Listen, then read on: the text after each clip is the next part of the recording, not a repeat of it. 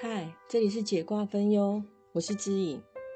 客户们常说我的记忆力好，其实我只是记得卜卦的内容。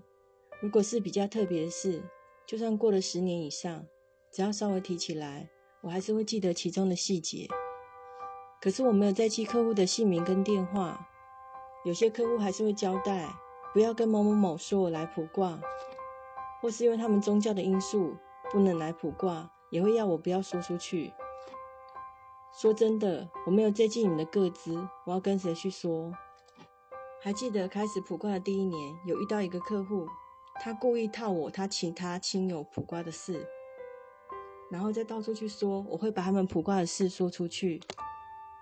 还好我的客户信任我，直接问了我事情的真假。我坦诚说，我说了你们生活上的事，但绝对没有说卜卦的事。他当下也理解了。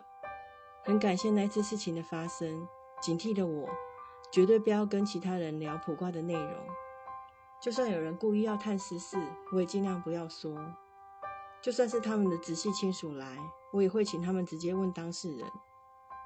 也因为这样，让我避免了以后很多的麻烦。有需要解卦的朋友，欢迎写信到我的信箱，小写 e a e a 一六八小老鼠。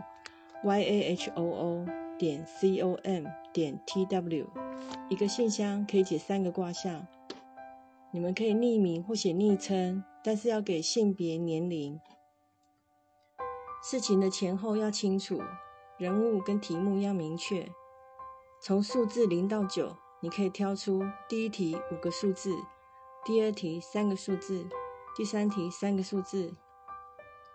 建议题目不要是太重要或太急迫性的，我会在这里做解答跟回复。